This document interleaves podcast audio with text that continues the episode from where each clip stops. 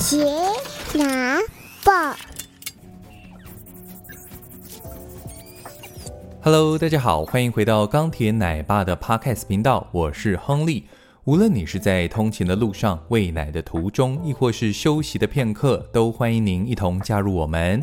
上一集童书精选，我们介绍了林明子与筒井赖子一起合作的童书，有超级经典的第一次上街买东西。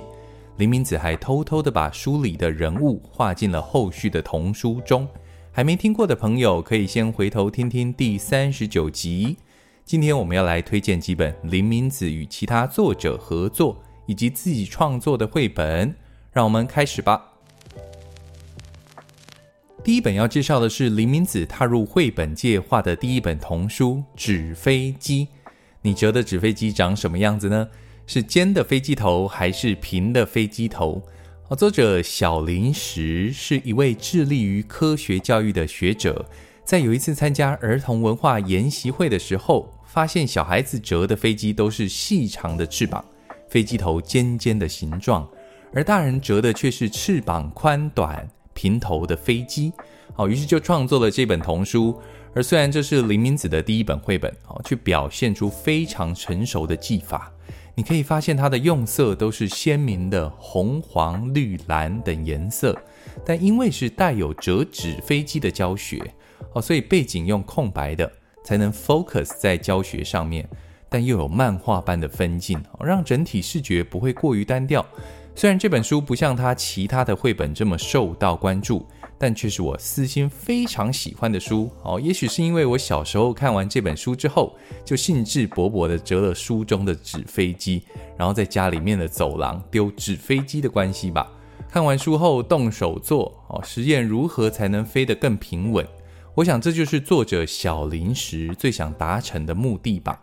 我讲给女儿听完之后哦，女儿也要我折飞机让她丢，用废纸折纸飞机。免费，好快乐却是无价。这本书推荐给大家。第二本要介绍的书，今天是什么日子？这也是很多人喜欢的一本书哦。谁说悬疑就一定要很恐怖、很惊悚？今天是什么日子？就是一本带有侦探性质的幸福童书。看完之后，心里充满了暖乎乎的幸福感。为避免暴雷，给还没有看过的听众啊，我就先不把内容讲出来了。看这本书值得注意的是，书里面的场景都是在日本独栋的家中发生的。而林明子在绘画绘本的时候，习惯要有实体的背景当做参考，所以在画今天是什么日子的时候，哦，他特地跑到作者赖田真二的家中，还有林明子自己的姐姐家中做参考。所以书里面的场景可是真实的还原当时日本的居家摆设哦。题外话哦，其实上一集童书精选介绍的书，那些社区也都是其来有自。如果真有心去日本旅游的时候，还可以特别去找找书中的场景。OK，回到今天是什么日子？因为背景都是在家里，所以阳光照射进家中的感觉，就是林明子要表现的重点。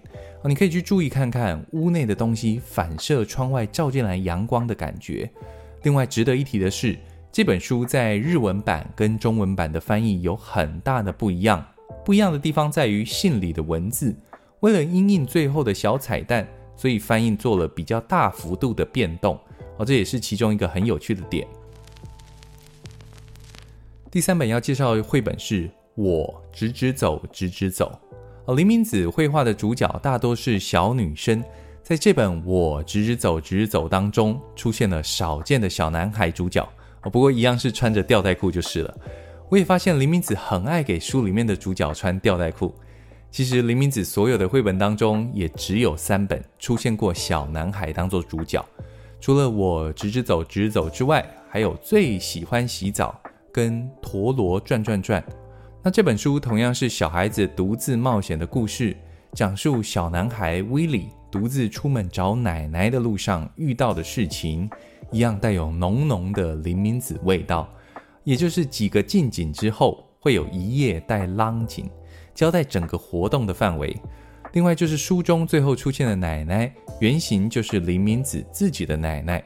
这个奶奶在另外一本书《小秋与小根》里的奶奶是同一位。那《小秋与小根》这本书里面也藏有许多的小彩蛋，有兴趣的可以找来看看。不过我觉得这三本小男孩当做主角的书值得介绍，毕竟小孩子看书都会有代入感，主角都是小女孩，念给女儿很适合。不过等儿子长大之后，我应该就会念这三本书给他听。以上是三本林明子的经典绘本介绍，推荐给大家。有兴趣的爸妈们可以找来给孩子看。林明子的绘本除了在儿童绘本深具影响力之外，其实也影响了知名动画大师宫崎骏哦。据说宫崎骏在创作经典的动画《龙猫》之前，因为喜爱林明子对于小孩子的刻画，于是买了当时林明子所有的绘本当做参考。你不觉得《龙猫》里面的女主角小月跟小梅，都有一股很天真的童稚感吗？而且听说宫崎骏有一篇短篇动画《可罗的大散步》，里面画的小镇就是参考第一次上街买东西的风格呢。我已经准备要找来看看了。而日本还有一个长青节目，也是受到林明子的影响而拍摄的，叫做《我家宝贝大冒险》，在 Netflix 上面你也可以看得到，就是真实的拍摄孩子自己出门办事情的实境节目。哦相比于那种脚本都已经编排好的亲子实境节目，这种拍摄孩子真实反应的节目，哇，好看一百倍啊！一本绘本能够延伸出一档实境节目，哦，你就知道林明子在日本的影响力有多大了。